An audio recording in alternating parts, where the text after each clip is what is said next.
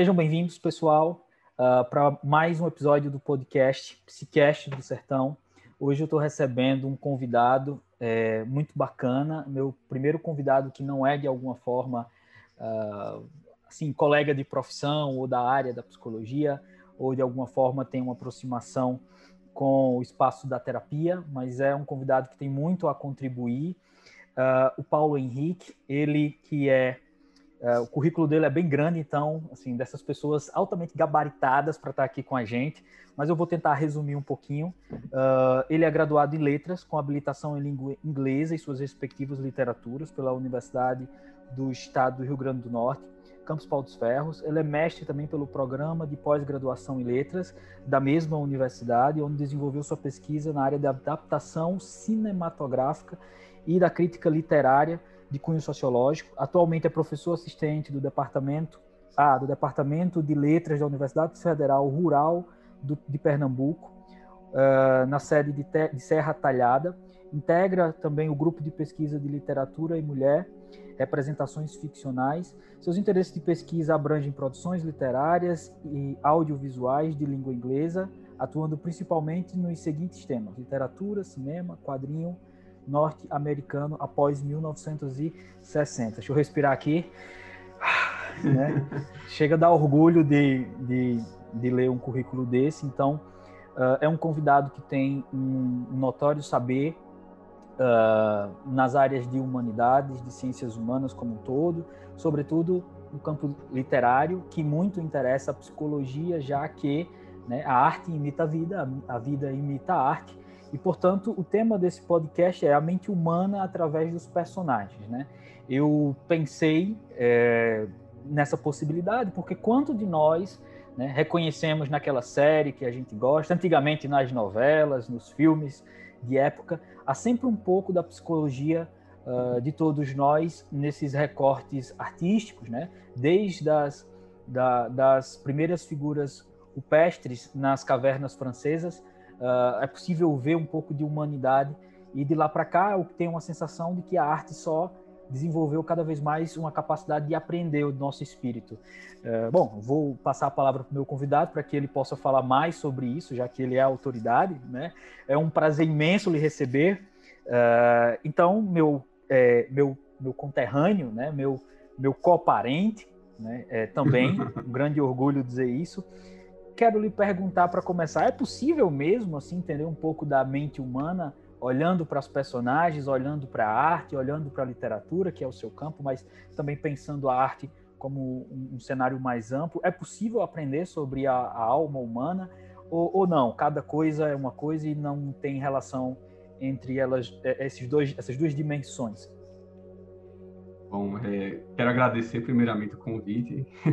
é sempre uma experiência interessante. É, é, essas novas participações, né? O primeiro podcast que eu participo, é a primeira, é a primeira vez que eu, que eu faço algo do tipo. Deu frio na é, barriga? Ah, com certeza, não. É, é, na verdade, é aquela coisa, né? A gente é professor, enfim, seja lá o que for, mas sempre a primeira vez, aquela, aquela primeira aula do ano, aquela é. primeira aula do semestre é sempre, é sempre uma experiência interessante. E aí eu pensava assim, ele fala, é, é, Romulo falava, ah, ele é o, o o primeiro convidado que não é da, da área da terapia, e aí eu pensava, é, é o primeiro que deve realmente precisar de terapia. assim, quem sabe, quem sabe ao pois é. final é. a gente não encaminha, né? Não direciona para essa outra dimensão. Aqui, com certeza vai sair daqui, assim, vou sair daqui com direcionamento no final, assim, porque é cada, é. Barbari, cada barbaridade.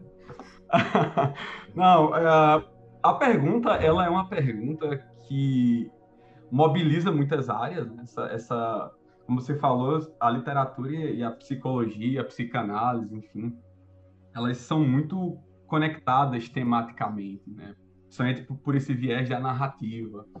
E essa pergunta, quer, quer dizer, até onde a literatura dialoga com essa construção da, da mente humana e representa, e, e, onde, onde começa e termina as duas coisas, ela, ela é uma pergunta que já, já vem se batendo há muito tempo e um dos grandes prazeres, eu acho, da, da, da nossa área especificamente, né, da, da, área das letras, é que não necessariamente a falta da resposta nos incomoda tanto assim. Às vezes Mas, cria um campo completamente é, novo exato. de pesquisa, né? Ela, ela movimenta a gente, mas a gente nunca consegue bater o martelo, até porque não existe necessariamente essa necessidade de dizer assim, ok, agora a gente bateu o martelo e existe uma resposta. É, eu, acho, eu acho interessante ter um, um filósofo que é crítico de cinema, enfim, que é, é o Slavoj Žižek, que ele mexe muito com a questão de psicanálise, cinema, e aí eu, eu, eu vi um, uma, um vídeo dele certa vez, uma, uma entrevista dele, um debate, que era ele um, um psicanalista. E ele dizia assim, ah, admiro muito vocês, porque eu mexo com psicanálise e tal, mas não tem problema nenhum, assim, eu não estou mexendo com gente. Então, quem, quem mexe realmente está lá, tem uma responsabilidade muito grande. Quer dizer, eu, eu, eu, eu, trabalho com cinema psicanálise, mas eu não quebro o filme, né? eu, não, é. eu não estrago o filme, mas quem trabalha com psicologia e, e mexe com pessoas é uma, é uma responsabilidade muito grande. Mas, assim, é, eu acho que é, quando a gente pensa, por exemplo, no, na, na psicanálise, acho que a psicanálise ela não é necessariamente o primeiro grande momento da psicologia na literatura, porque, enfim, é, é, mas eu acho que ele é o primeiro momento em que as duas coisas elas se chocam de maneira muito interessante, assim.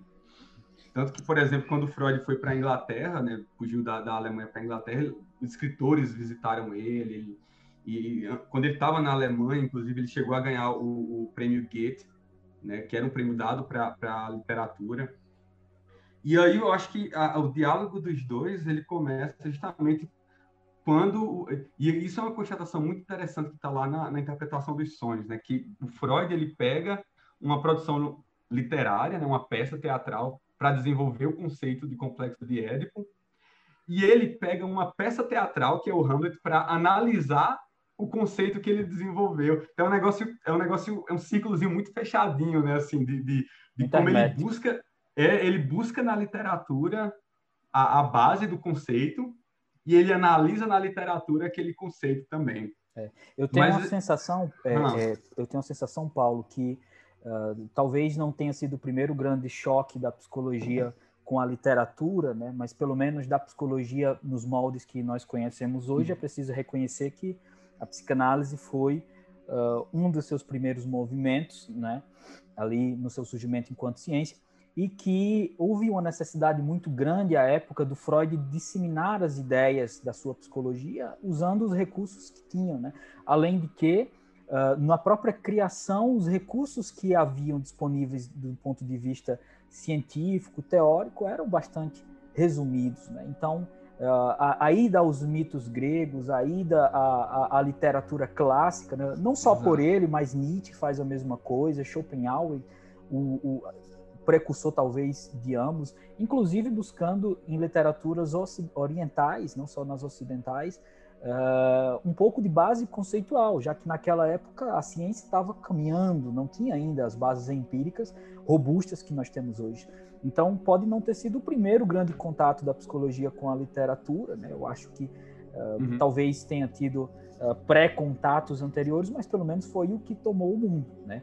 É, uhum, é, é sim, conhecido sim. os convites de Freud a, a, compor peças ou a dar suas, suas, seus comentários a peças teatrais e depois até ao cinema. Ele recusou, inclusive, alguns convites para escrever né, algumas, algumas obras nesse sentido. Então, eu acho que há uma intersecção muito uhum. grande. E se a gente pensa que essa psicanálise vai mais à frente, dá luz a várias outras correntes da psicologia, direto e indiretamente, né? Tanto por continuidade, tanto por, por, por ruptura, né? Mas ela é uma referência. Então a gente pode pensar que a psicologia tem uma das suas bases teóricas a literatura como um todo, né? sim, né? claro. Sim. E isso não é pouca coisa. É, e, e assim, a questão da, da, narrativa, a construção narrativa, ela, ela é, é antiguíssima, quer dizer, ela, ninguém sabe nem datar a coisa, né? Então, é, é a narrativa, ela surge da necessidade do homem se entender entender o seu, seu ambiente, né? Então, quando, quando cria-se aqueles primeiros mitos, a, a, as narrativas de explicação de criação do mundo, funcionamento da natureza, comportamento humano, funcionamento biológico, tudo aquilo eram narrativas que eram criadas, né? eram histórias que eram criadas é, é, com o propósito de, de, de, entender, de explicar, né, de dominar, de, de, de se apropriar daquilo. Então, assim, é, eu acho, e aí, assim, algumas coisas aqui são, são muito, talvez, pessoais, as opiniões. Claro, mas eu acho que é um podcast, assim, afinal de contas, né? Não, com certeza. Não, e assim, e, e, é interessante, é um momento de diálogo aqui. De construção. Eu vou, falar, eu vou falar e eu quero que, que a gente vá conversando a respeito. E é em primeira pessoa mesmo. Pois é, então, assim, a, a... com base em algumas discussões que eu, que eu tenho, assim, com, com a área, leituras, estudos, é, eu, eu sou de uma, de uma certa vertente de estudo, e assim, vertente no sentido de grupo, pessoas juntas, assim, não é necessariamente grandes grupos, assim, mas eu venho de uma certa linhagem que é um pouco que é um pouco desconfiada de, de fazer certas afirmações e de, de, colocar, às vezes, a literatura em lugares que não necessariamente ela, ela cabe 100%. Então, assim, Obviamente que é possível aprender e que é possível é, entender a psicologia através da literatura. Entretanto, né, obviamente que a literatura ela tem as suas limitações. Né? Então, é, é, inclusive, toda, todas as coisas que são interessantes na literatura, na maioria das vezes, elas surgem justamente dessas, dessas limitações. Quer dizer, é, é, é, é, a limitação, às vezes, que a escolha de determinado narrador faz para aquela, aquela história, determinado person... De, a criação de determinados personagens, determinado espaço. Quer dizer, às vezes é uma limitação da, da própria estrutura, na, estrutura literária, né? Exatamente. E, impede, né? Quer dizer, a, a, até se a gente pega a ciência, a própria ciência não consegue dar de conta do objeto homem, né? Então a literatura ela é uma fatia da coisa ali.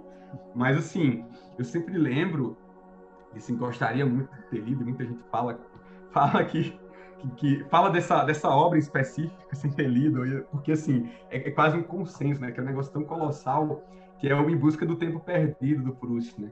Não sei se você já ouviu falar, mas é, é a história de um, de um personagem.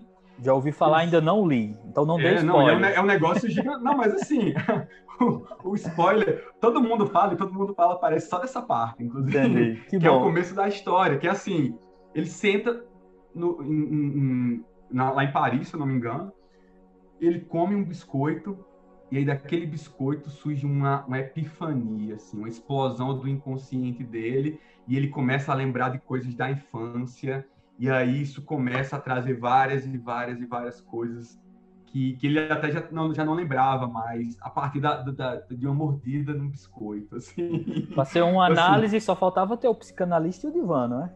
Pois é, pois é. Então, é, é, uma, é uma obra assim importantíssima para a literatura universal. Sim, sim. Que não é que, é, que é muito falada, mas não é tanto lida por causa do tamanho dela, né? Sim, é, é, é, falar, como falar da comédia humana do Balzac também, que é um negócio gigantesco, é praticamente a obra dele toda. Então, assim, é, é, e, e tanto é possível estudar que se você pega uh, bons livros de teoria, de introdução à teoria literária, enfim, você vai ter partes daquela, daquele livro dedicados a, especificamente, na maioria das vezes, à psicanálise, né? Porque é basicamente onde, onde a coisa consegue, consegue caminhar mais, mais tranquilamente, né? Uh, então, assim, é, é, as pessoas se dedicam mesmo né? a, a, a procurar entender esses resquícios da mente humana. E aí, assim, talvez um dos grandes problemas, e assim, isso, isso ainda persiste um pouco hoje, e, e, e assim, acho que até antes de falar isso, talvez seja interessante pontuar uma fala que o, uma fala que o Antônio Cândido, que é um grande crítico literário, assim, o cara simplesmente fez crítica lendo as primeiras, as primeiras produções de Clarice Lispector, de Guimarães Rosa, assim, quando os caras estavam saindo, ele estava lendo fazendo a crítica, assim, né? Bem pouco relevante, né? Com certeza, assim. Pelo menos era na época que tinha crítica de jornal, né? E o, o e assim, o, a conversa que a gente está tendo aqui, obviamente, que ela, ela, ela não, não vai respeitar esse limite, porque ela não é, ela, esse limite que eu vou falar agora, é porque ela não é, não, não, não é a, esse, a essa conversa que esse limite se refere. Né? Porque a, a gente tem, na verdade, uma certa, uma certa tensão, não só, na verdade, com a psicologia na, na área de letras, que é, inclusive assim, fique à vontade para me, me cortar quando você quiser, porque eu falo muito. Cara. Absolutamente. É, eu quero espremer a laranja, né? Assim, tirar é, tudo que leva. É, então, é. E, o, e o Antônio Kander, ele fala o seguinte, porque o Antônio Kander, praticamente sendo um dos precursores do, do, da crítica sociológica no Brasil, né? Que é, que é esse momento em que você usa a literatura como uma forma de compreender, explicar, criticar a sociedade. Sim, sim, Então, assim, ela eu é tenho uma sensação Eu tenho a sensação de que esse recurso foi muito importante para o Brasil. Uh, um país que a liberdade de expressão ainda hoje não é respeitada ou mesmo entendida, né? Muito se hum. confunde liberdade de expressão com violência. Então, ela me parece que a liberdade de expressão no, no Brasil ou vai do zero absoluto ou da distorção completa. Nunca houve, de fato, uma legitimidade é. disso. E se hoje é assim, no passado, então, a gente só pode imaginar que era muito pior. E em tempos como, como no Brasil uh, colonial, no Brasil de outros momentos, né, figuras importantes vão surgir é, e usando a literatura para escancarar os problemas da sociedade sim, sim. e também é, os problemas do comportamento humano, né? Porque, obviamente, uma sociedade se faz de comportamento, de pessoas que se comportam, sim. não é? Uh, então, me vem muito é, Machado de Assis né, na cabeça, né, que assim, talvez o maior mestre, né, o autor talvez mais lido em língua, em língua portuguesa do mundo, né, e, e respeitado por isso, e, e tão pouco conhecido né, no Brasil uh, quando a gente faz essa comparação. E daí, é, Paulo, eu queria saber um pouquinho do quanto que você consegue, é, do, ou do quanto que você conseguiu compreender melhor o comportamento humano, a mente uhum. humana, né, tem essa tensão teórica, mas o quanto que ao longo da tua trajetória você conseguiu entender sobre a humanidade, por assim dizer, do recorte que você no recorte que você quiser uhum. fazer, através das personagens ou das histórias, sejam elas desde as míticas, né, que trazem aí um quê de sagrado, de divino, né, nos textos é, nos seus textos que se direcionam à, à, religiosidade, mas também que traz um quê do início da própria filosofia como uhum. reflexão uhum. humana, né? O quanto que você conseguiu aprender ou o que você mais conseguiu aprender, uh, se é, for possível responder essa pergunta, uh, utilizando as personagens literárias. Uhum. É... Bom, só para fechar então o parênteses que eu tinha aberto no, no início. Claro. É, porque aí eu, é, a, a, gente tem na, na, na, na, área de letras né, essas, essas demais áreas como um certo aporte para uma, uma análise da literatura e, e, e, do conteúdo estético, estrutural da literatura. Né? E muito se faz hoje, inclusive, é uma tentativa de fazer, por exemplo, uma análise psicológica da obra, uma análise psicanalítica da obra, uma análise socio, sociológica e assim antropológica, pessoa, antropológica e assim e puramente isso, né? Tipo assim, você é de letras, quer dizer, e o Antônio Cândido ele dá uma, uma, uma cutucada muito forte em textos dele, em falas dele, né? De dizer assim, olha, o, o, o, o estudante, né? O pesquisador de letras ele tem que ele tem que fazer uma análise da obra, né? E aí essa obra ela busca em outras áreas essas essas essas, uh, esses recursos para fazer essa análise, porque o psicólogo vai fazer uma análise muito melhor da, daquela obra, porque ele tem um, um, uma preparação muito maior, né? O psicanalista, o sociólogo. Então, assim, você não pode fazer uma, uma análise puramente sociológica. Não, então, assim, não é que, que o, o, estudante de letras ele está apto totalmente, né? Ele usa aquilo como uma, uma, uma, base. Isso, é claro, não acontece, né? É muito mais fácil, às vezes, você fazer só essa apropriação de termos, né? E, fazer assim um, uma, uma visão geral da coisa. Mas assim, é, a, a, sobre essa questão de, de, entender o mundo, né? A entender mais a psicologia né, da sociedade. É, Você pode é claro até que... trazer um exemplo, talvez, do dia a dia, de alguma coisa, como por uhum. exemplo no livro do Proust, né? Mordida sim, no, sim, no biscoito é, e ativou aí uma série de, de, de, entendimentos metafísicos do mundo. Você pode até trazer algo ah, dessa natureza, se sim, houver. Sim. Não, mas, mas é, é, é, essa questão ela é, ela é bem, bem recorrente. Assim, eu acho que todo mundo que, que lê bastante consegue, consegue em algum momento ou outro fazer isso, né? Acho que até é, é, você, você tomar certas, certas certas obras, certos personagens como modelo para a sua vida. Né? Ah, interessante você você colocou lá na nossa lista, né? Qual seria o personagem que, que se eu tivesse que escolher, por exemplo? Então, pessoalmente falando, tem uma obra que eu li isso já lá em 2018, já já está ficando um pouquinho para trás, preciso até relê-la de novo. E por exemplo, essa essa obra, né, que é o nome dela é Zorbaz, o grego, no, tem um filme, na verdade, que se chama Zorbaz, o grego, mas a, a, obra em si, a obra literária, é Vida e Proeza, de Alexis Zorbaz, que é literatura grega, né, o, escritor Nico Kazantzakis, que inclusive tem uma obra dele adaptada, por exemplo, pelo, pelo Scorsese, é, que eu acho que, se eu não me engano, é A Última Tentação de Jesus Cristo, que é uma, obra, é um, uma adaptação do Scorsese de uma obra dele, do Kazantzakis. E esse personagem especificamente, ele é um cara praticamente analfabeto, mas que consegue se conectar de um jeito tão íntimo assim com, com o ambiente, com a, a, a com o seu, o seu mundo, assim, os seus arredores, que ele se torna um, um sábio assim para a história. Porque você tem um contraponto especificamente nessa obra né, entre o personagem principal, que é um, um homem relativamente rico que, que descobre que herdou uma uma mina de, de, de, exploração de carvão, se eu não me engano.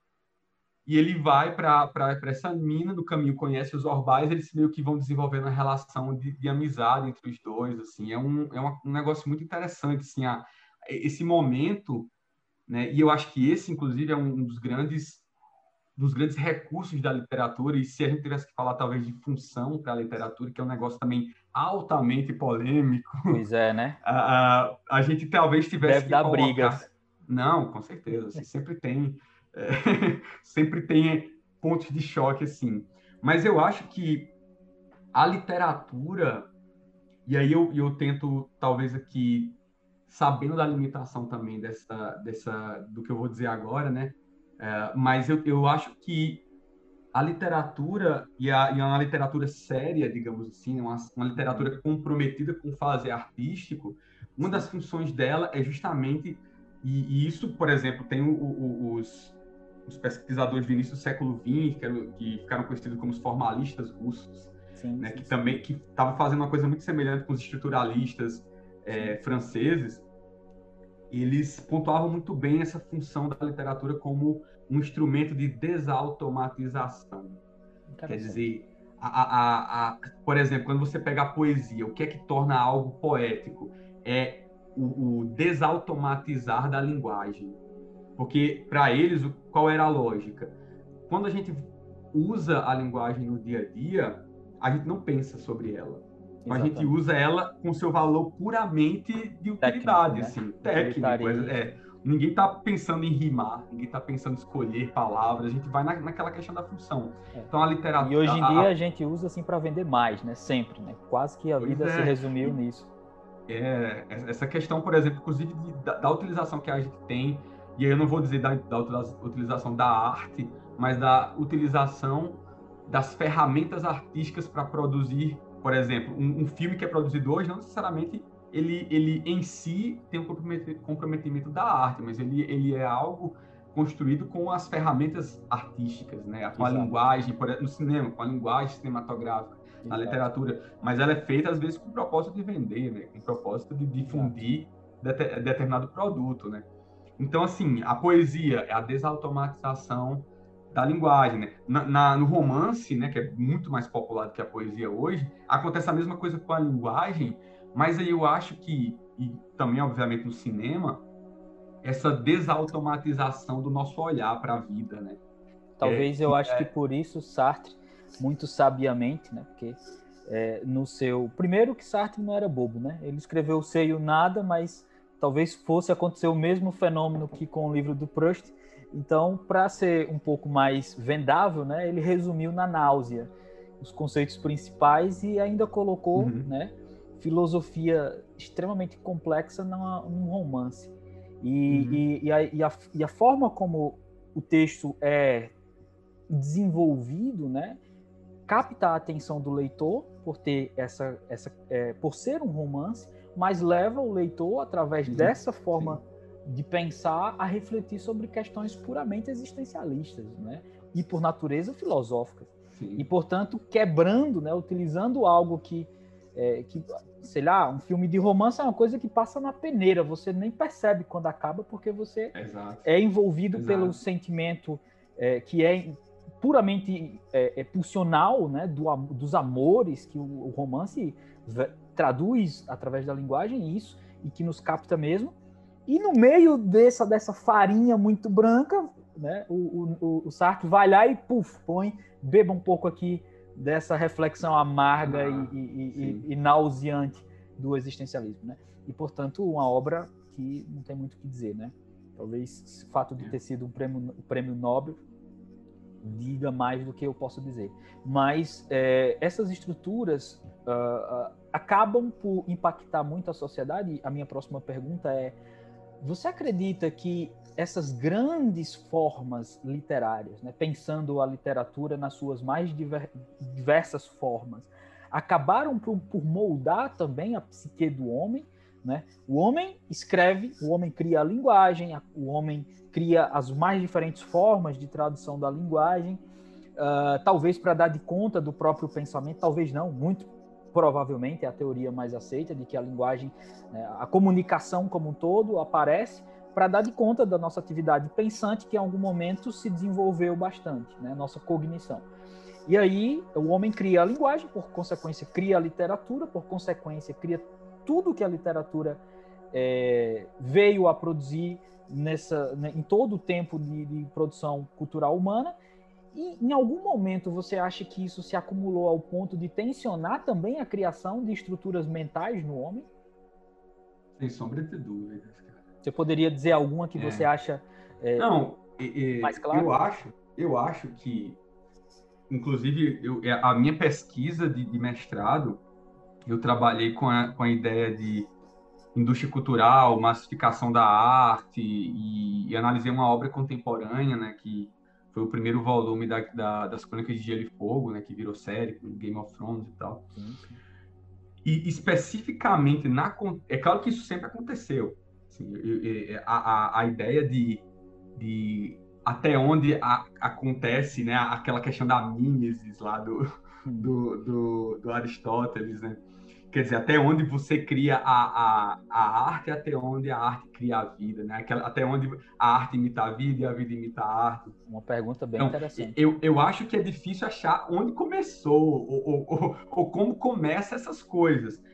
Mas pelas leituras que eu fiz, e aí, e aí eu vou me basear especificamente na, na, nas minhas leituras que eu fiz na época do mestrado, que eu faço até hoje. Eu estou dando oportunidade a essa temática, inclusive numa pesquisa institucional que eu, que eu tenho desenvolvido desde novembro do ano passado aqui na universidade, que é essa ideia, na verdade a temática específica é a ideia de, de é, massificação da arte e barbárie social, né?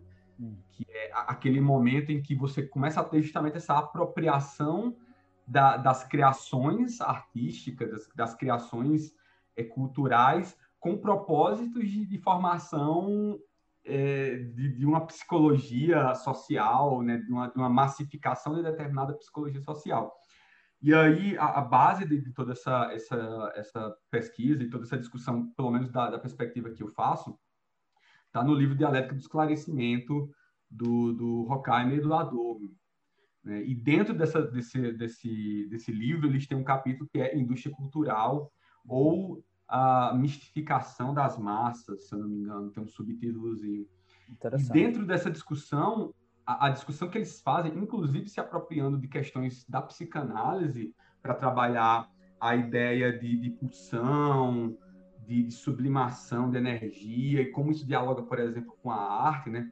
Ah, e como essa mesma, essa mesma, esse mesmo diálogo entre essas questões da psicanálise, né? Essas, esses conceitos psicanalíticos podem ser usados para uma, uma criação de um determinado especi uma, uma determinada arte específica e, e, e, aí eu acho que é interessante, inclusive, é, distinguir aqui um, um, é uma distinção que não necessariamente é preciso fazer, mas que torna a questão muito mais didática. Sim, que sim, é, sim.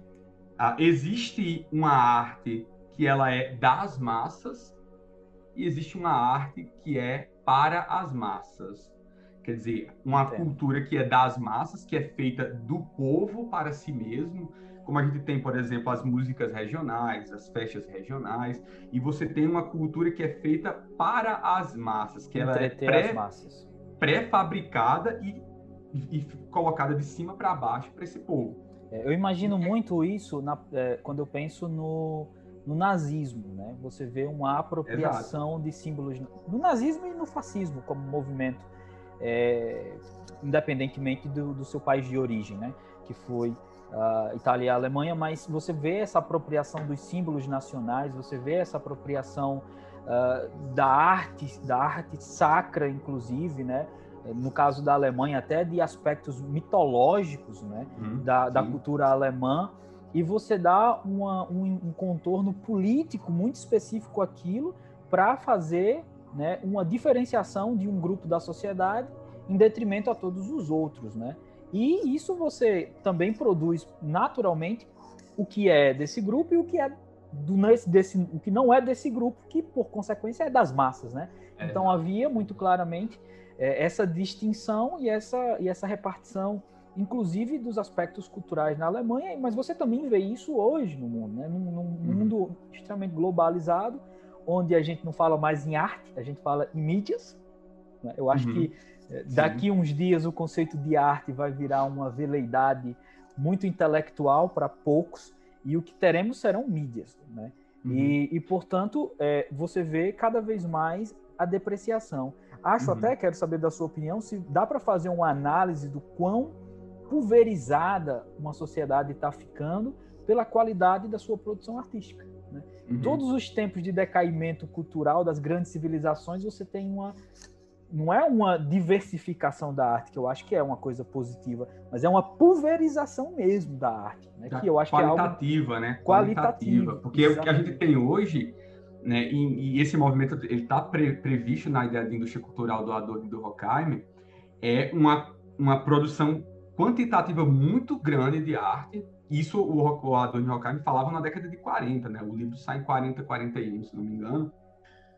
E eles falam, o que eles falam se aplica passo a passo para o que a gente tem hoje. Porque, vamos lá, eu acho que, que a, a, a e, e, e, também eu acho que essa questão qualitativa que a gente fala hoje é, é em comparação com o que a gente tinha, por exemplo, no, no, na, em tempos passados, né? Com, por exemplo, que era feito no século XVIII, XIX, XX, de arte, de, por exemplo, que era feito no cinema da década de 20, 30, 40, 50, o que é feito no cinema desde então, né? principalmente a partir da década de 70 com os blockbusters, né, o que era feito na literatura brasileira, por exemplo, né, na, na década de 50, 60 70, quando a gente estava vendo o surgimento desse pessoal todinho, né, Clarice Lispector, e o que acontece hoje, né, essa literatura que é escrita para as massas, no sentido que, ok, a gente tem um, uma série, um filme de zumbi de sucesso, então faz, faz livro de zumbi, faz filme de zumbi. Não, uma... o filme do, do, Coringa, né, o Joker foi um exemplo disso, fizeram uhum. um filme mas né, aconteceu o que aconteceu, vamos fazer mais filme.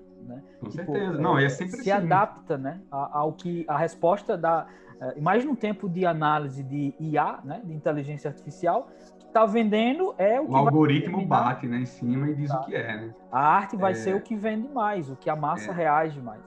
E eu acho é que essa, essa, por exemplo, explica um dos motivos, mas não é o único, da arte de, de haver uma, uma queda qualitativa, talvez, dessa arte, que é a apropriação dessa, dessa produção artística especificamente pelo comércio.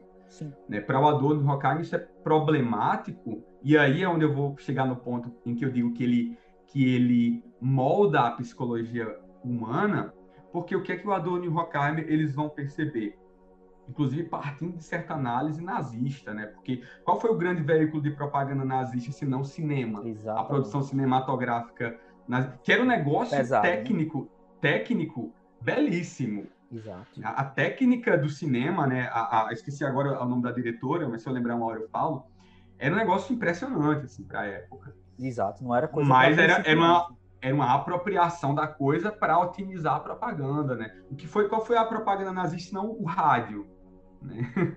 Então, o, o, para o Adorno e Horkheimer, a gente vai, vai vendo essa apropriação da criação artística pelo comércio, pelo, pelo capital, pelo financeiro, E uma vez apropriado, o que a gente tem é esse, esse movimento retroalimentativo, em que você cria uma arte, que é mais ou menos o mesmo movimento que é feito na indústria para o consumo, né?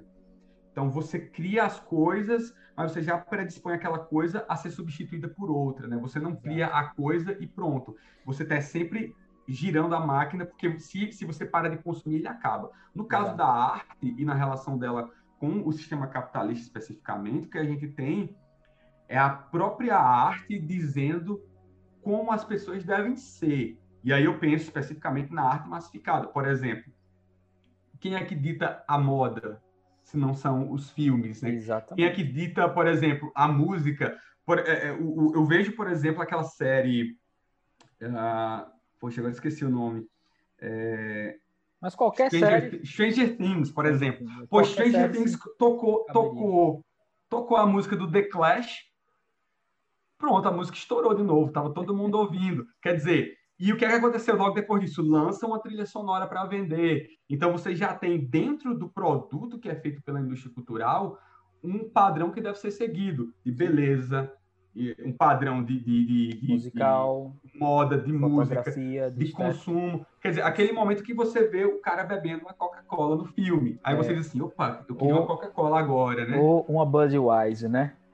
Uma, é. exatamente. Mas, então, assim, Paulo, é, isso que você fala é algo muito bacana para a gente pensar o seguinte: uh, até que ponto nós saberemos se nós estamos escolhendo né, o comportamento ou estamos sendo influenciados a escolher? Porque você sabe, né? A liberdade, é, ela, ela é muito mais, uh, ela é muito mais uma sensação do que um comportamento propriamente Exatamente. dito, né? Você pode estar numa casa trancada e você só precisa ter a sensação de que você pode sair de lá a hora que você quer, né? Tipo, tipo o, me vem aquele filme do carinha que estava no mundo que, que foi feito para Truman, eu acho que Isso, show, show de, Truman, Truman, show de é. Truman, né? Então ele só tinha a sensação que podia ir e vir, mas estava aprisionado, né? Tem um teórico da, do comportamentalismo, né? O, grande pai fundador do behaviorismo, que é Skinner, que ele tem uma frase que diz o seguinte: Uh, quanto mais você nega que o controle existe, mais você facilita de ser controlado. Então, é, refletir sobre como é, a uhum. arte que hoje está sendo produzida uh, por inteligência artificial, né? Porque se a gente concorda que o que vende é o que vai ditar o padrão da indústria cultural, pois a indústria cultural já perdeu o, o, próprio poder de decidir o que vai vender, porque quem dita isso são os algoritmos, né? Então já não é mais uma escolha nem sequer de quem detém o poder da indústria cultural, é uhum. é da, dos algoritmos. Então, quer dizer, é, a pergunta passa: será que nós estamos agora produzindo a cultura ou a inteligência artificial vai produzir a cultura que vai produzir a mentalidade humana ou vai influenciar na mentalidade humana como a, a literatura e as artes influenciaram até aqui? É? O quanto nós estamos produzindo a nossa arte ou o quanto os algoritmos estão dizendo o que nós devemos produzir ou não devemos produzir. Me vem muito, só para trazer uma, uma reflexão, duas, duas coisas. Uma vez um paciente, criança, eu, ele chegou e ele, ele, ele tinha TEA, mas aí eu fui mostrar uma flor que tem no meu consultório, eu disse, olha que flor bonita, né? Para estimular sensorialmente a interação mas ele tinha um TEA leve, mas ele foi capaz de dizer: não, essa é feia, a minha no meu celular é em Full HD. Então, assim, você, você entende, tem uma foto lá que ele tirou em Full HD, tipo a flor, sabe? Realmente uhum. com nitidez muito maior, um contraste. Então, assim, você vê o quanto que. Uh, e, e, tudo bem, uma flor é algo legal, mas o quanto que, que a arte antes nos voltava para uma, uma, uma uma, digamos, um direcionamento para o natural, para as coisas do mundo uhum. da natureza, sejam místicas ou sejam, ou sejam do mundo realmente natural. E, e hoje a arte está no, nos levando cada vez mais para um ambiente não humano, ou pelo menos não humanizado, né? A música eletrônica, tipo, o próprio conceito já deixa claro, não que eu não goste da música eletrônica, mas me evoca essa reflexão. Não, e existe né? música eletrônica muito interessante. O que, o que, é feito hoje em dia é problemático, assim, porque Exato. às vezes o cara não tem nem cara não tem nem é, é, é necessariamente o conhecimento musical do ele só sabe mexer naquele negócio, colocar é. bips e cliques e aí faz o ele negócio. Só né? sabe remix. apertar botões. Né? Ele não cria, ele faz o remix, né? Esse é o um problema. Exatamente. Que não era a é proposta, né? É, então, assim, a arte vem nos afastando do humano. Que eu acredito que é. a arte era um vetor de produção do humano. E o último exemplo é que uh, o valor e o significado da arte é, da arte simples de antigamente. Eu me lembro, acho que você vai, vai recordar esse período, de que as fotos de família eram vistas num coiso é, assim, sei lá, uhum, um formato, sim, sim, sim. um formato cônico, né? é, um binóculos que você tinha lá a, o negativo da foto que você olhava, porque não, dava, não tinha dinheiro para imprimir tanta foto, você tirava 10 fotos, imprimia duas, e o restante ficava no negativo, você comprava o coisa, Sim. olhava para o sol e via a foto, né? E ali você ia Sim. trocando os negativos. Aquilo ali juntava a família para ver aquela memória cristalizada, e aquilo ali tinha um condensado de significado afetivo, de, de, lembrança, de história, e as crianças queriam ver as fotos, e aquilo ali também era uma, uma forma de transmitir a cultura. Né? Porque naquele momento que a foto era vista, tinha uma pessoa, a família comentava, é, e aquilo ali construía uma estrutura uh, cognitiva de interesse para o humano. O instrumento uhum. estava posto ali, era legal ver o negócio, era até dava uma sensação de, né, de, de ser um cientista, mas o objetivo era a imagem que tinha do humano. E hoje não. Hoje a arte está criando cada vez mais estruturas que nos levam a desvalorizar o humano em detrimento do digital, do, do, do, que não é humano, por assim dizer, do que não é do mundo natural, é. diz respeito à natureza mesmo, física ou metafísica. Eu acho que o, o, um outro filósofo alemão também, do mesmo grupinho do, do, do Horkheimer e do Adorno, ele tem dois textos bem interessantes para pensar isso. Que é um texto se chama só é, O Narrador. Deixa eu até pegar, ele está aqui, ele tem um subtítulozinho, é O Narrador, Observações sobre a obra de. Deixa eu ver aqui. O narrador, Observações sobre a obra de Nikolai Lescaut, e o outro texto dele é sobre alguns temas em Baudelaire. E esses são dois textos interessantes porque ele vai fazer mais ou menos o questionamento que você fez, objetivando ele na questão da, da narração no sentido de literalmente contar histórias, assim. Uhum. Porque o que ele vai dizer é o seguinte: no passado existia um narrador e esse narrador ele era muito próximo das pessoas, o que o que consequentemente aproximava as histórias das pessoas. Uh, isso ele fala no, no, texto do narrador, do, do, do texto do narrador. No do, do, do Baudelaire, sobre alguns aspectos uh, na obra de Baudelaire, ele pontua, ele, ele objetiva ainda mais essa questão, dizendo o seguinte: depois do surgimento do jornal, as pessoas já não têm mais o que contar uma para uma as outras.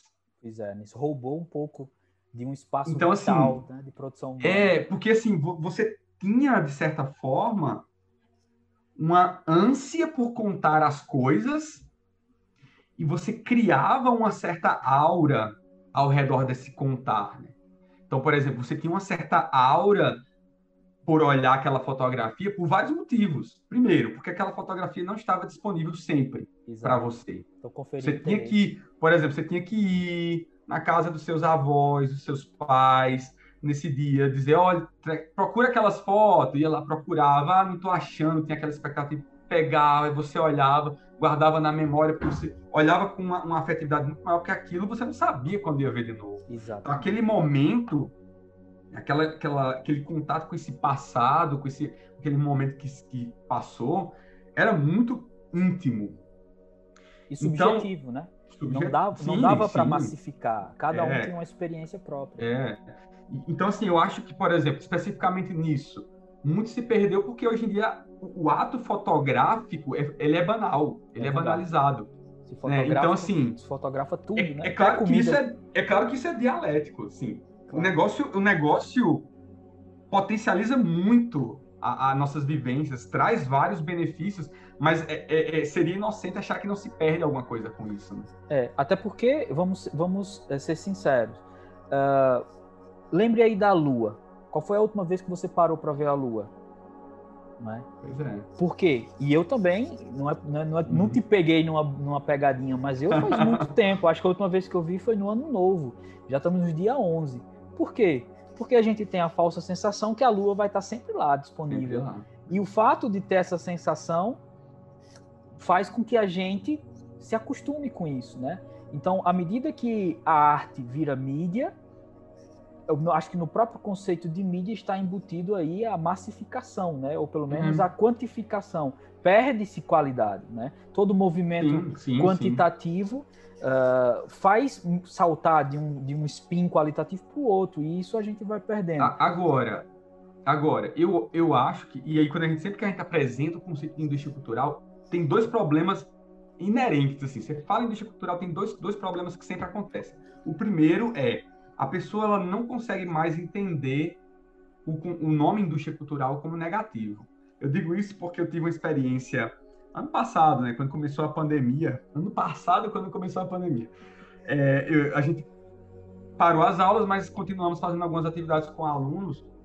E aí eu, eu, eu tenho alguns textos que dialogam essas questões de indústria cultural com, com a educação. E eu fui ler e eu falava para o aluno: ah, indústria cultural, isso, isso e, e, o aluno não conseguia entender isso como um conceito negativo, porque para ele é natural que a cultura seja produzida de maneira industrial. E pela Quer indústria, que você, né? que você, porque aí a, a, a, a, única maneira que eu sempre acho interessante de apresentar a indústria cultural é, ao invés de dizer indústria cultural, falar cultura industrializada. Porque Sou, você assim, chama atenção, né? É, você, assim. você chama atenção para o processo é, massificado de produção daquilo. E o outro problema é a ideia de que, ok, então existem mentes por trás da indústria cultural, né? existe os Illuminates por trás desse negócio, mexendo os pauzinhos para nos manipular.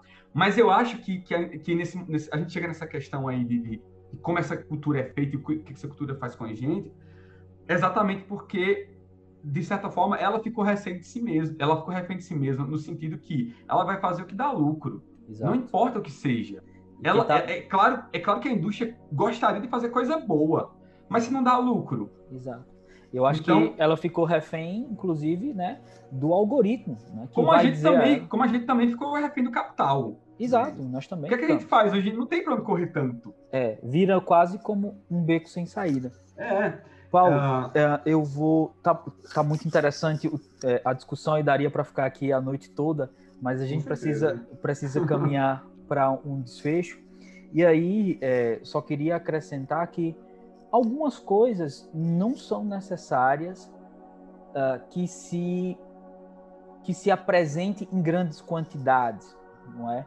Algumas coisas seria interessante manter sempre numa certa uma certa limitação uh, da profusão para que o valor continuasse o mesmo, né? Aí alguma pessoa vai, alguma pessoa poder, eh, muito, muito perpassada pela filosofia americanizada, né? Uh, de mais é sempre melhor. Vamos pensar ouro. Vamos dizer que, sei lá, todo mundo descubra uma mina de ouro em, em casa. Pronto, amanhã vai ser o dia que ouro uhum. vai perder completamente o valor, né? Uh, e, e, assim, qualquer outra coisa que tem valor, só tem valor, inclusive, não só por isso, mas uma das variáveis é a quantidade. E uhum. a arte é uma coisa que é inesgotável, né?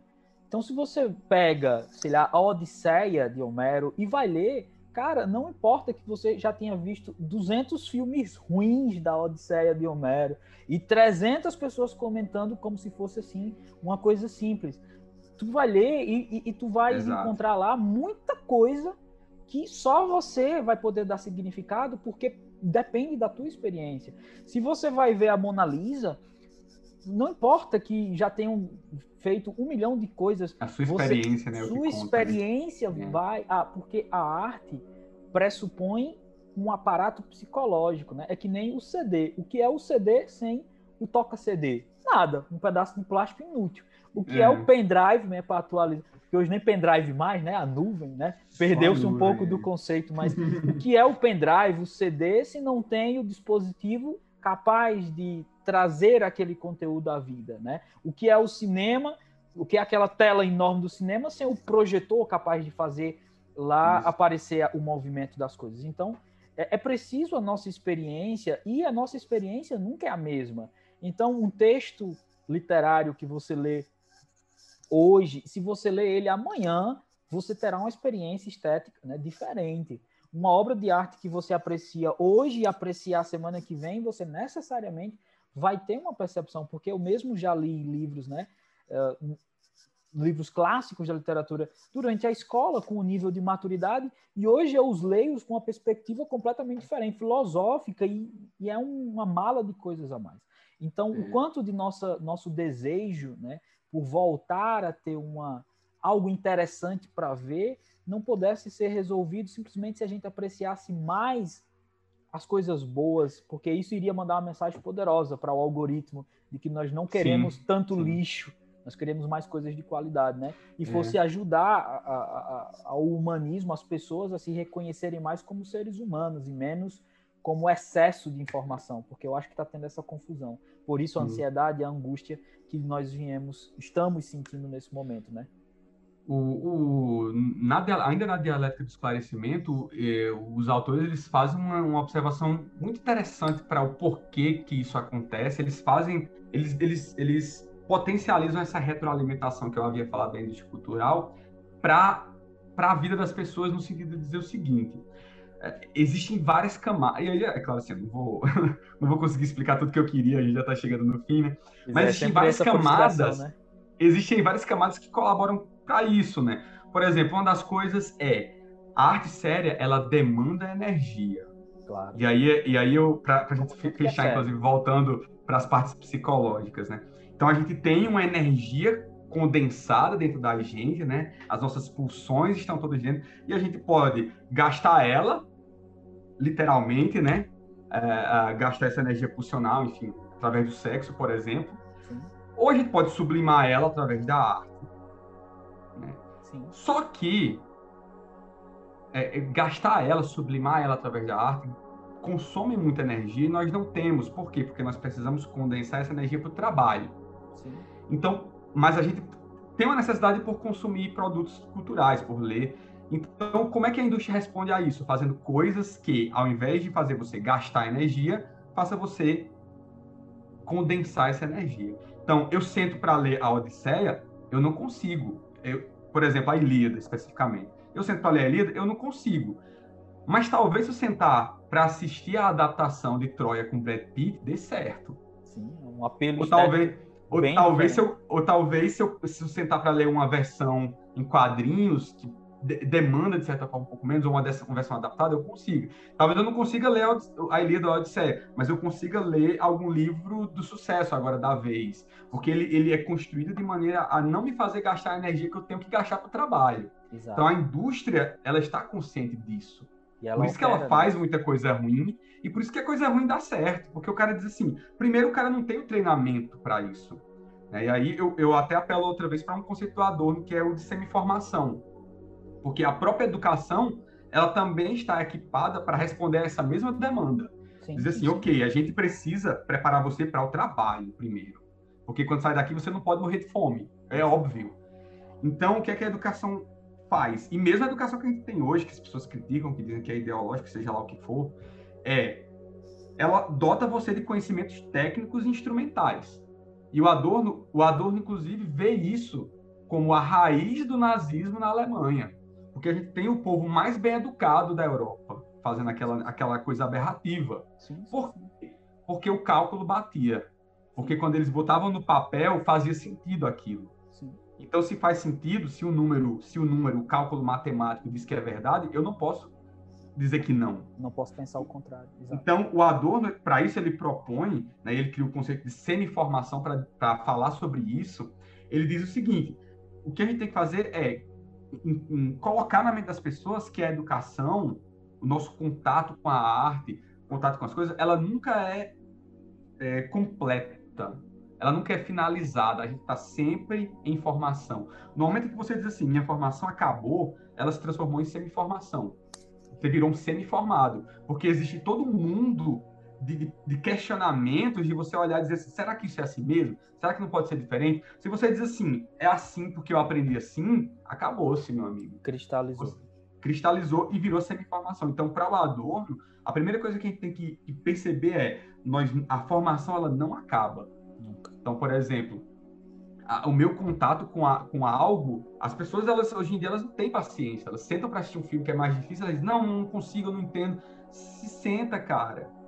Preste outra, atenção, né? Às vezes você tu precisa desenvolver alguns recursos, né? Eu acho que a arte, a arte na Grécia, ela não era não era entretenimento, era para desenvolver recurso mesmo de pensamento, né? E, então e era também um ela tinha um cunho, um cunho até de, de, função entre aspas na sociedade, porque por exemplo, a, se você fazia a, a peça teatral da Poxa, esqueci agora o nome dela, a mocinha das quatro estações lá. Ah, esqueci agora.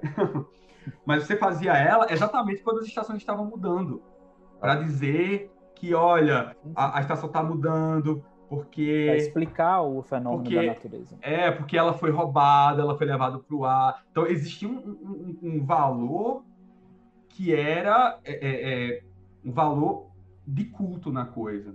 Ah, tem uma outra obra, eu vou deixar só para quem tiver curiosidade, uma outra obra do Benjamin, do, do Walter Benjamin, que é basicamente a obra mais conhecida dele, que é a obra de arte na, época, na era de sua reprodutibilidade técnica. Te, Palavrão texto, grande. Mas a obra é curtinha, eu quero ler rápido.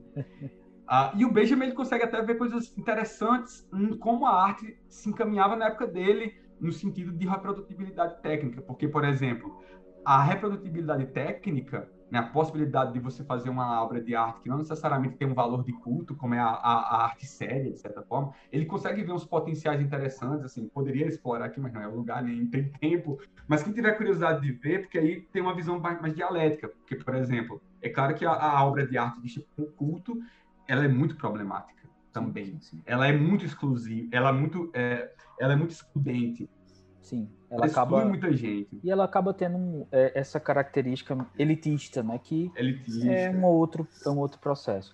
Mas é, que é, o grande a grande questão, né, que eu queria deixar para o final, né, sem resposta, né, uma verdadeira uhum. apoeria, é que antes nós poderíamos nos reconhecer facilmente em a Odisseia de Homero ou na Teogonia de Exildo ou até mesmo nas confissões de Santo Agostinho, para a gente também não se distanciar tanto de coisas mais, mais próximas, ou, ou, ou em qualquer obra uh, da, da, do Renascimento, uh, ou em qualquer obra dos modernistas, que aí a gente se aproxima mais e mais do que nós temos hoje. Mas a gente podia se reconhecer, mas o que, o que eu vejo, o que eu tenho a sensação é que à medida que a coisa avança, não é? A arte tanto literária, né, que foi o que a gente partiu, mas acaba acabamos entrando também na cinematográfica que uh, e, a, e, as mídias. À medida que a gente avança, fica mais difícil a gente conseguir se reconhecer. Eu não consigo me ver traduzido hum. em um post de Instagram. É. Eu não consigo, ah. eu não consigo é, ver a humanidade traduzida é, em, em, um, em um Snapchat, entende? É, talvez se a gente pegar toda a produção do mundo num mês inteiro, né, aí só um trabalho para uma inteligência artificial, porque um ser humano não vai conseguir esse nível de depuração. Só aí o YouTube gente... parece que produz não sei quantos é... milhões de horas por dia, é por mês, é, coisa né? assim. Né? Como é então, é que a gente vai conseguir analisar isso? Então pulverizou uhum. demais e aí tirou uhum. do espectro do humanismo, né? Então é... Hoje, hoje é mais difícil reconhecer os valores humanos e o humanismo uhum. na arte, pelo menos em um pedaço de arte, como era possível no passado. Então fica aí a questão: é, aonde nós vamos achar as referências artísticas para produzir o nosso espírito? Porque hoje parece que cada vez está mais, é, tá mais difícil. Mas, Paulo, é, só para finalizar, eu tenho uma pergunta, né, talvez a mais difícil que eu sempre faço. É, quem é você? Essa eu, essa eu pensei Uh, e penso agora e continuarei pensando. Mas sempre, eu, eu, tenho uma, eu... sempre na formação, né? Para não cristalizar. Ah, com certeza, não pode virar sempre na formação. Mas eu tenho também a resposta mais pilantra possível, inclusive, para essa, essa pergunta. Vamos ver. Que, que, que, tá, que tá alinhado com, com minha, minha, minha corrente teórica e, e, e de certa forma, com, com as coisas que eu leio e estudo hoje em dia. Porque, assim, eu acho que eu nunca sou eu. Eu sempre sou as negações que eu faço das coisas. Então, assim, eu, eu, eu, eu, eu, sou aquilo que eu não quero, que eu, que eu nego, né? então, quer... assim, eu, eu não quero ser isso, eu não quero ser aquilo, e isso me, me traz algo, me, me forma de certa forma. Então, assim, quem, qual é o professor que eu não quero ser? Aí eu vou e sou o contrário, né? Então, a partir dessas negativas, eu, eu acho que eu me formo. Se eu não conseguiria, é, talvez, dar algo é, afirmativo, assim, eu sou, eu sou, ah, sou meio, uma... meio, meio, meio negativo, literalmente, assim. Não, eu vejo muita humildade nisso, né? É sempre um risco é. assumir e coerente é. com o que você falou até agora, porque assumir formação, que é assim, se eu, se eu disser assim, eu sou o professor, eu não sou ainda, eu tento ser todo dia, eu, eu, eu me construo todo dia, eu sou um pai, assim, assado, não, eu tento ser, eu vou aprendendo diariamente, né, eu acho que eu acho que essa é uma, uma perspectiva interessante e que, e que vai até, de certa forma, é, a, em direção oposta ao que as pessoas querem hoje em dia. Elas querem, as pessoas querem se afirmar tanto. Eu acho que muito. É claro que a minha posição ela não me, me retira do lugar de angústia do ser humano. Assim, eu não, não me sinto menos angustiado porque eu tento não ser, eu, né? Fico negando as coisas ao invés de me afirmar. Isso me deixa angustiado também. Isso, claro. isso cria tensões. Mas eu acho que, que se, a, Sartre, é uma tensão... se o Sartre ficava angustiado, quem dirá? Ah, quem sou, quem nós, sou eu né? para. Né? Mas eu acho que muito das, da, da, dos sofrimentos psicológicos das pessoas é isso, né? Assim, eu, eu vejo muitas pessoas publicando assim, ah, eu me amo, não sei o quê, bota a música lá dentro que se ama, e eu olho assim, poxa, cara. Né? Todo excesso esconde é, uma falta, né? Aquela é, velha é, assim, frase de caminhão. A vida é difícil, cara, assim, por mais que a gente tente, né? E, e eu acho que as redes sociais potencializaram muito essas essas sensações negativas nas vidas das pessoas, porque elas, elas se sentem assim. Eu, eu, eu, eu tenho rede social e eu já postei muito mais do que eu posto hoje, não a minha imagem, porque aí eu não me considero alguém apresentável para as redes sociais. Mas eu, eu sempre gostei de postar, por exemplo, as coisas que eu leio, as coisas que eu escuto. Às vezes, se eu estou em uma viagem, eu posto alguma, alguma, alguma foto do lugar. Mas, ao mesmo tempo, eu, eu comecei a pensar em como essas coisas, elas elas impactam as pessoas que veem. Porque, por exemplo, a foto da minha viagem, ela é um peso sobre a vida da pessoa que não pode viajar, que não consegue, que não tem dinheiro. Né?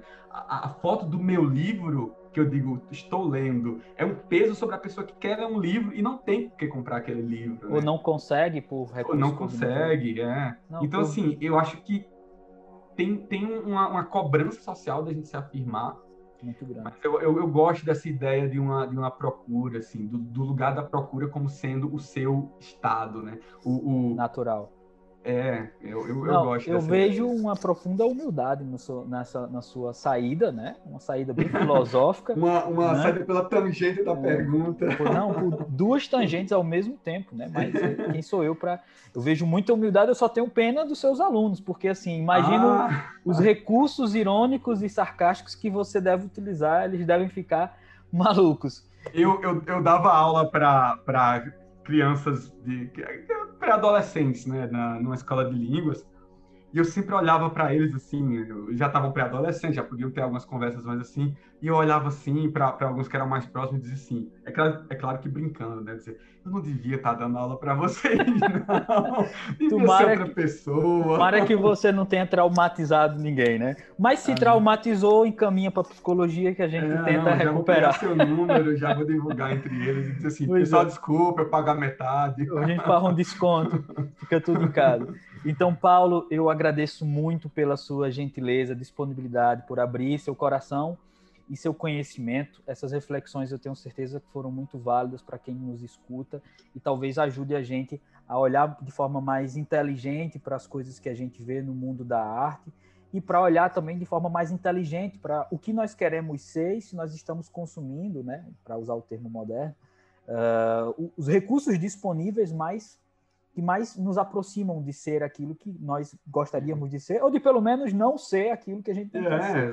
Né? Já é alguma é, coisa. Eu, e... eu, eu acho, né, só para também dar o ponto final, né, que o caminho é justamente a gente mudar a percepção do que a gente acha que é arte, do que a gente acha que é arte, do que a, do que a gente acha que essa arte deve vir para a gente, né? deve ser para a gente, no sentido que olha a arte com aquela ideia que eu falei no começo, né? De algo que, que está desautomatizando a sua, a sua realidade, a sua percepção, né? que está obrigando você a ver de uma outra maneira. Exato. E aí vai, só, vai se tornar muito mais fácil, porque as pessoas querem assistir uma arte séria como se fosse episódio do Friends, assim. Não dá, cara. Você não vai rir é, assistindo um filme do Fellini, não vai, ah, nem sabe? Tudo, vai, nem tudo é, é para dar risada, né? Eu lembro da frase do uhum. Rambo, La Rosa sans pourquoi. Pois é. A rosa é Mas... sem porquê, né? Ela só é. E é melhor ser vista assim ao natural, né? Não vamos imitar o meu paciente que queria sim. ver em Full HD. Às vezes a Rosa só precisa ser admirada pelo que sim, ela é sim. mesmo. No seu momento. Né? É. Então é isso. É, Paulo, eu agradeço a todos que nos assistem uh, também pela presença até aqui. Espero que vocês tenham gostado bastante. Até a próxima e um grande abraço. Tchau, tchau.